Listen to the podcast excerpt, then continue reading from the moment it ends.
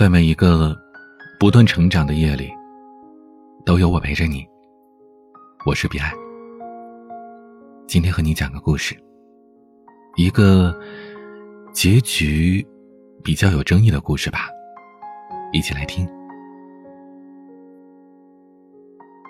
我一哥们老杨，最近挺高兴的，因为啊，他终于分手了。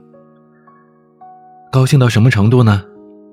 他晚上唱歌，这曲风都从蓝莲花换成了洗刷刷。刚分手那姑娘是个正宗的文艺女青年，是穿着棉布长裙、戴银镯子、光脚穿球鞋的那种正宗。姑娘和老杨交往的前两周，就硬拉着他去穷游。回来之后啊，老杨是蓬头垢面，悔不当初。他问我：“文艺的姑娘，是不是都有点缺心眼啊？一路上不肯住好旅馆，不肯喝热汤吃热饭，怎么受苦怎么来劲儿。”老杨说：“我就想花个钱包个车。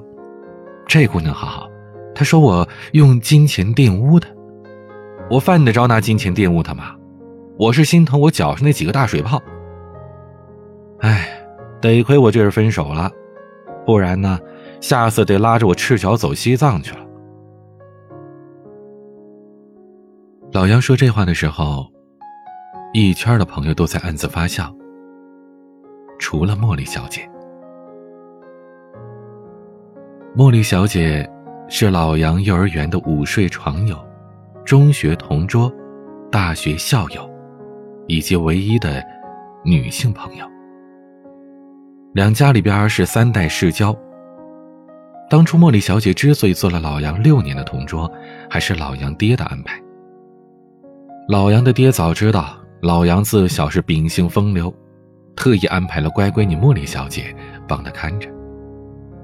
可他老人家一定没料到，最终茉莉小姐反倒成了老杨的僚机，而且还不是普通的僚机，简直就是。僚机中的战斗机。老杨幼儿园揪女同学的小辫，茉莉小姐负责事后给女同学递头绳。老杨小学讨好女班长，茉莉小姐跑腿帮他买辣条。老杨初中和一个男生同时追隔壁的班花，茉莉小姐制造舆论，散播班花更喜欢老杨的谣言。老杨高中和姑娘约会。每回都是茉莉小姐跟在后面帮忙把守，以防家长和老师的突然袭击。等到了大学，老杨的境界已经上升到不需要主动出击，姑娘也会像是烧饼一样贴过来。这除了和他吴彦祖的皮、韦小宝的嘴有关之外，可能还和他有个成天在电视上以上市企业巨头身份露面的爹有关吧。毕竟这年头，姑娘们都聪明的很呢。而这时候，茉莉小姐的重要性再次凸显了，她又成了老杨的拆弹专家。说起来呀，这些年帮老杨和各路姑娘分手的经历，就算不能写本书，也够让茉莉小姐得个奥斯卡演技奖的了。包括这次和文艺女青年分手。也是茉莉小姐前去带的话。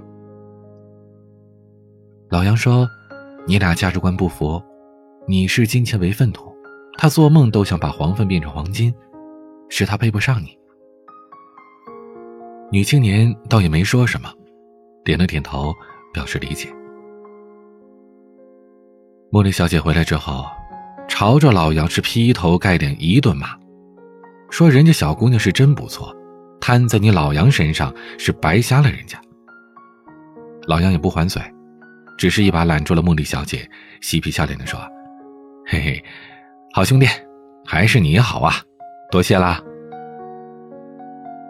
茉莉小姐拍开他的手说：“滚吧你，谁是你兄弟啊？我们是姐妹。”说完，他又叹了声气。你呀，早点找个人定下来吧，我就不用再帮你做这些缺德事儿了。好歹我也是个大学老师呢。老杨没搭茬，只是轻轻的对茉莉小姐说：“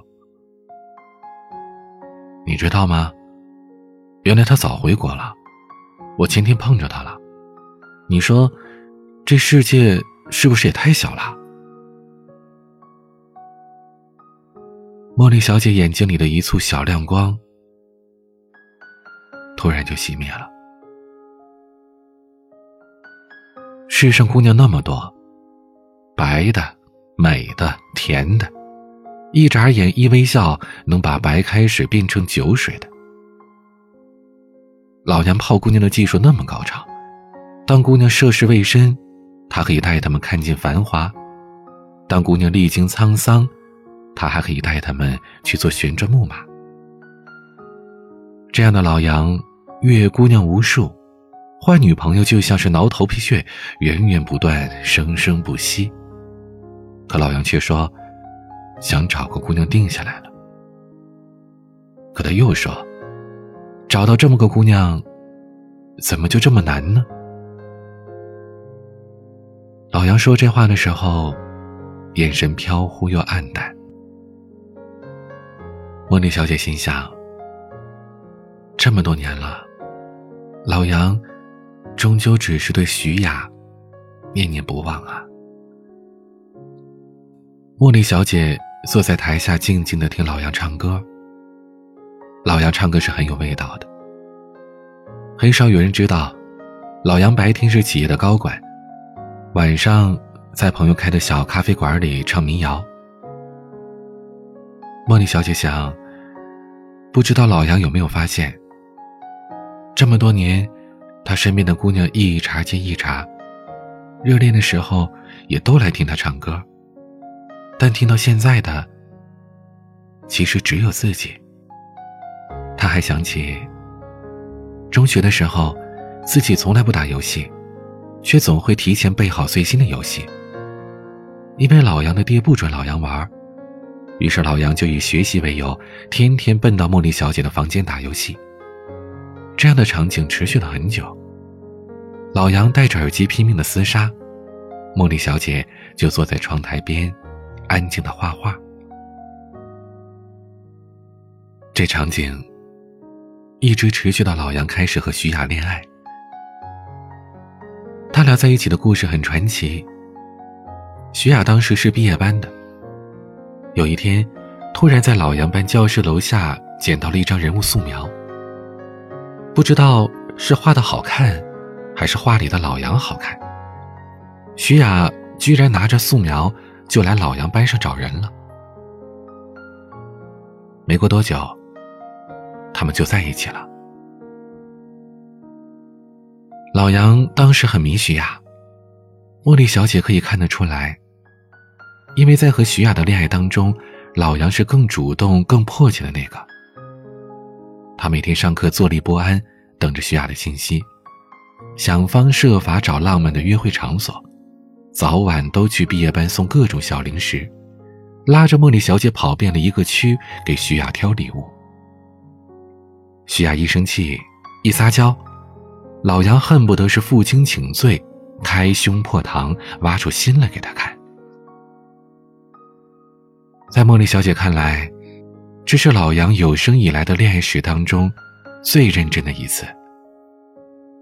只可惜，徐雅那边的态度反而是很淡漠，回应是淡淡的，反倒时不时的生生气、闹闹脾气、耍耍小性子。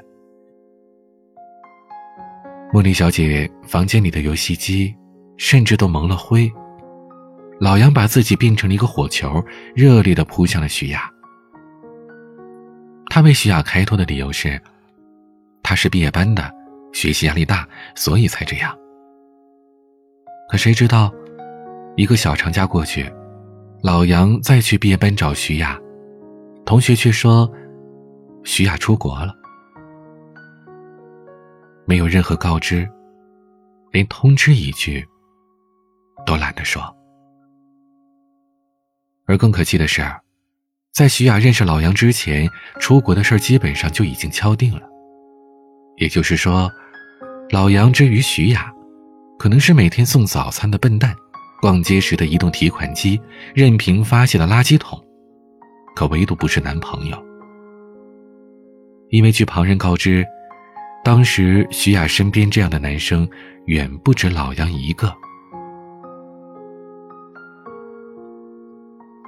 高中时代的老杨失恋了，他躲在茉莉小姐的房间里不吃不喝，打了三天游戏，昏天暗地。现在二十八岁的老杨，在超市偶遇了钱钱钱不知道几个钱的前女友，他失魂落魄，唇边泛起了青涩的胡茬。茉莉小姐看不下去，从朋友的朋友那里。搞来了徐雅的电话号码，帮老杨存在了手机里。而手机的屏保是老杨和茉莉小姐去凤凰古城游玩时的自拍。他们戴着民族头饰，红彤彤的篝火光映着夜幕里的星光，照在他们年轻的脸上。茉莉小姐微笑一下，还是把屏保撤了下来，换了一张凤凰的风景照。老杨诧异的问他：“干嘛换掉啊？当手机屏保辟邪挺好的呀。”茉莉小姐难得没有反驳他，只是笑了笑说：“能不能定下来，就看这一次了。我知道，你一直只爱过他。也许总有一天，你会找到一个姑娘。”照片上是你和他的笑脸，你认定了他，再也不会改变。那时候，我就做你们后面的风景，安静、沉默，永远只是风景。这一年，季节从冬天变成了夏天。徐雅从前了不知道几个钱的前女友，重新变成老杨的现女友。十年过去了，当年最漂亮的姑娘，现在依然是那么的耀眼夺目。老杨抱着吉他在台上唱歌，徐雅往台上随便那么一坐，就是一座天然的发光源。只是，当唱歌的老杨习惯性的望向台下的一个角落时，却看不到熟悉的那个人了。茉莉小姐总在电话里说她很忙，忙着带学生写生，忙着学校招生的事情，还忙着相亲。什么？相亲？亏你还是一画画的，好歹也和艺术沾点边儿。相亲？亏你想得出来。老杨送完徐雅，一个人走在午夜空落落的街上，给茉莉小姐打电话说：“茉莉小姐不服，反驳道：‘学艺术怎么了？搞艺术的就不能相亲了？我还真告诉你，这回这人呐，真的靠谱，是个建筑师，是我姨妈家邻居的儿子。我们现在已经正式交往了。’”是吗？那这个建筑师对你好吗？嗯，挺好的。然后两个人就不知道该说什么了。挂了电话，老杨看着昏黄路灯下自己的影子。他想起了茉莉小姐画画时，照在他侧脸上的阳光，觉得那已经很遥远了。通话之后，到底还是出来见了几次，只是两人活动都变成了私人约会。老杨带着徐雅，茉莉小姐挽着建筑师，四个人，两对情侣，吃着烧烤，喝着冰啤酒。各自展望着触手可及的不远的未来，都显得是甜甜蜜蜜的。二十八九岁了，不早了，是真的可以定下来的了。谈到未来的打算，茉莉小姐说：“可能结婚之后会辞了学校的工作，跟着建筑师走。毕竟建筑师的工作决定了他得跟着工程到处移动。”徐雅叹了声气说：“茉莉小姐牺牲的好大呀。”茉莉小姐说：“各座城市去看看也挺好玩的，而唯一舍不得的，就是她的学生。”建筑师则将茉莉小姐搂在怀里，亲吻她的头发，说：“找到她，是他这辈子最大的福气。”三个人一人一句。聊得很欢，可唯独老杨在聚会当中越来越沉默。从夏天又到冬天，冰啤酒和露天烤串变成了热滚滚的火锅，而老杨和徐雅却开始了冷战。老杨的妈妈下楼梯时摔了一跤，粉碎性骨折。动了手术，住了医院。刚做完手术是不能翻身、不能乱动的，连大小便都不能自理。可老杨的妈妈又是一个爱干净的老太太，家里人选的护工，她一个都不满意。这个时候，正逢老杨跟徐雅谈婚论嫁，老杨的爹说：“要不就让徐雅来帮忙料理料理，老太太有儿媳妇照顾，心里也高兴，身体啊。”恢复的也能快点。老杨硬着头皮和徐雅一提，徐雅有点不高兴，但还是去了病房。结果不到半天，老杨买完水果回来，病房里的徐雅不见了，老太太一个人躺在床上抹眼泪。事情的缘由，无非就是老杨的妈妈想上厕所，徐雅端来盆，摆在了病床特设的洞口下之后。无意识地捂住了鼻子，皱了皱漂亮的眉头，而老杨的妈刚好捕捉到了这几个动作。最终，老杨还是拨通了茉莉小姐的电话。在拨通号码的时候，他甚至有一点奇妙的开心，可能是因为，他打的这个电话终于有一个再合理不过的理由了吧。是的，在他们各自恋爱之后，他们甚至电话都很少打了。之前有几次打过去，接电话的都是建筑师。于是渐渐的，没什么事情，就不再联系了。可能人长大了，成熟了，就会发生这样的改变吧。这再正常不过了。老杨时常用这个。解释自己心里野草般疯长的失落。他打开了封存的箱子，一件件查看少年时的收藏物。突然发现，过去二十几年的时光，都沾上了茉莉小姐的痕迹。茉莉小姐几乎是一放下电话，就带着换洗的衣服住进了老杨妈的病房。她按时喂药、喂汤、换洗衣服。擦身子，去门诊领药填单，一切做的是干脆利落。老杨妈被照料的很舒适，直拉着茉莉小姐的手，感慨的叹着气说：“茉莉小姐和老杨一样，都是她从小看着长大的，心里边把她当女儿。只可惜，她的傻儿子没有好眼光。”其实这话。被站在门外的老杨听到了，那一刻，他心里突然很期待茉莉小姐会说些什么。只可惜，他什么也没说。老杨终究还是和徐雅分了手。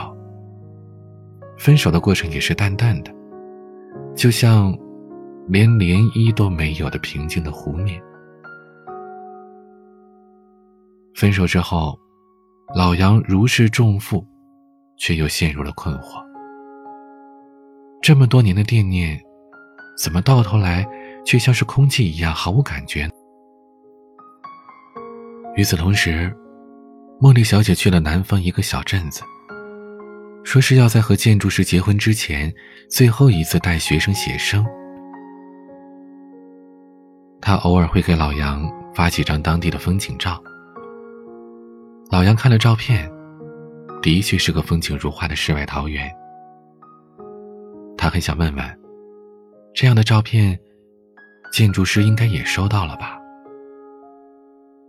可他没有问。毕竟，很多事情在时过境迁之后，剩下的也只是悲哀了。而更悲哀的是，他有一天突然梦到了茉莉小姐所在的小镇发生了地震，全体人员丧生。半夜惊醒的老杨发现自己吓得一头冷汗，而且再也睡不着。他只能点燃一根烟，站在落地的窗边，寂寥的抽着。天刚一亮，他就打电话给茉莉，可没想到真的打不通。他顿时就慌了，一个接一个的打，直到手机都没电了。那几天，茉莉小姐的手机一直都打不通。而刚好那个小镇确实位于西南地震带。他想到自己的梦，急得还跑到了茉莉小姐家里问消息。当然，他去了之后才意识到自己是在犯傻。他只好编个瞎话，说是来拿东西的。老杨坐在茉莉小姐的房间，发现一个平时一直上着锁的抽屉是打开的。这个抽屉是整个房间里茉莉小姐唯一不公开的。高中的时候，老杨想偷看，茉莉小姐还发过脾气。而现在，老杨终于明白，为什么茉莉小姐不让他看了。整整一个抽屉全是画，有素描、油画、有水粉，甚至还有草稿纸上的涂鸦。而画里的唯一主角，就是老杨。老杨打游戏时的侧脸，老杨的杨眉，老杨被风吹起的刘海，老杨那经典的垂角上扬的坏笑，甚至，林徐雅当年在教学楼下捡到的那张，也是茉莉小姐画的。可能只是他不小心。让画从窗户中飘出去了吧？原来如此，原来如此啊！老杨泪流满面，朋友看到老杨的样子都觉得好笑。再怎么说，地震的新闻里会报道吧？可老杨什么都听不进去，一米八五的大男人。就这么颓然的坐在台下，捂着脸。谁也不知道他到底是不是在哭，谁也不知道他到底为什么哭。直到第三天，茉莉小姐的电话打了过来，惊讶的问：“出什么事儿了？这么着急？前几天在山上，手机没信号。”老杨打断了他，只说了两句话。第一句是：“我分手了，也不打算和别人结婚了。”第二句是：“你什么时候回来啊？你快点回来吧，我等你。”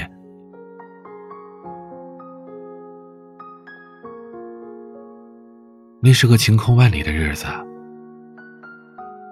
老杨站在机场大厅，看着茉莉小姐缓缓的向他走来，老杨也缓缓的走进了他，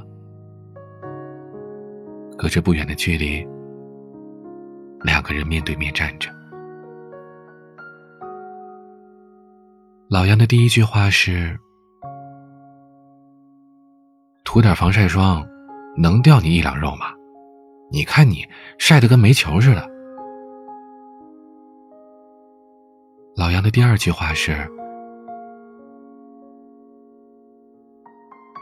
茉莉，我想你。”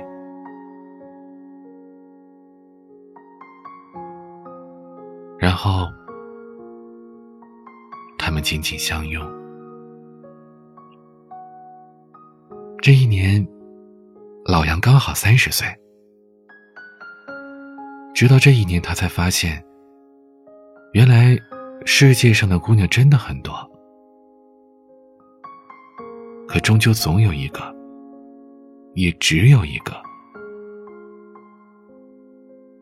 能牵动你的心肠。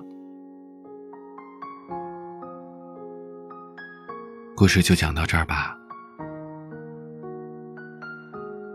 至于后来会发生什么？我也不知道，也许是老杨和茉莉小姐幸福的在一起过日子了吧。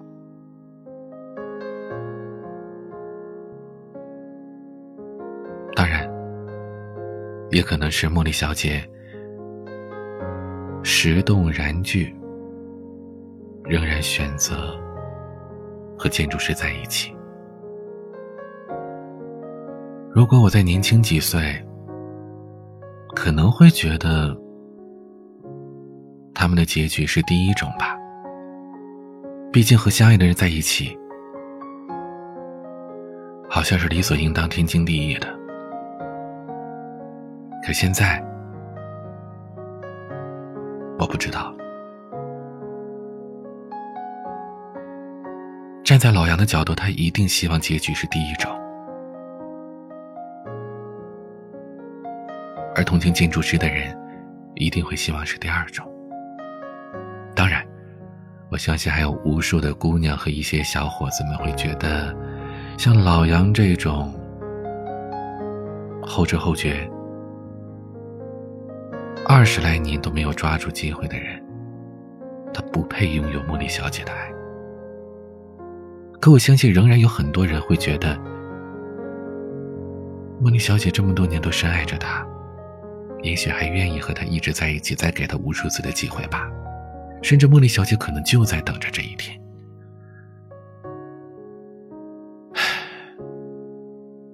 谁知道呢？人生没有如果，事情不发生在自己身上，不真的发生，我们都不知道会做如何的选择。你我不是老杨，也不是茉莉小姐，我们没有办法替他们做选择，甚至可能绝大部分人都忽略了，我们同样不是建筑师。建筑师他也有权利、责任去做他的选择，他为什么一定要放手呢？他为什么要让茉莉小姐自己选择呢？如果他真的爱茉莉小姐，难道成全才是最好的表现，才是爱的证明吗？这只是其中的一种证明方法。把他留在身边，一辈子的爱他、照顾他，同样也是爱他的表现。所以，这一次我真的迷茫了。不知道他们的结局会怎样，也不知道怎样才是好的，才是对的，才是应该的。毕竟在爱情里，哪有是非对错呀？只有愿意和不愿意，值得和不值得，后悔和不后悔，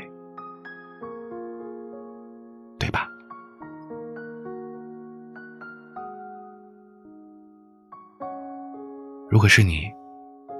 你希望是一种怎样的结果呢？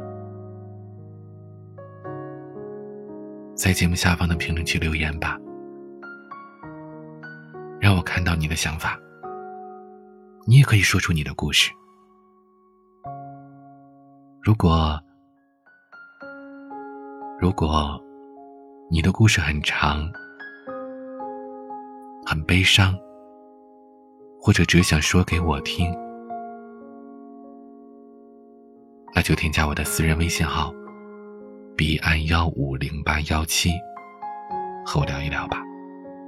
彼岸幺五零八幺七。你也可以关注我的微博、公众号、抖音，都是相同的 ID，DJ 彼岸。每天都会陪伴你，白天和夜里都有我。我是彼岸，晚安。窗外落着雨。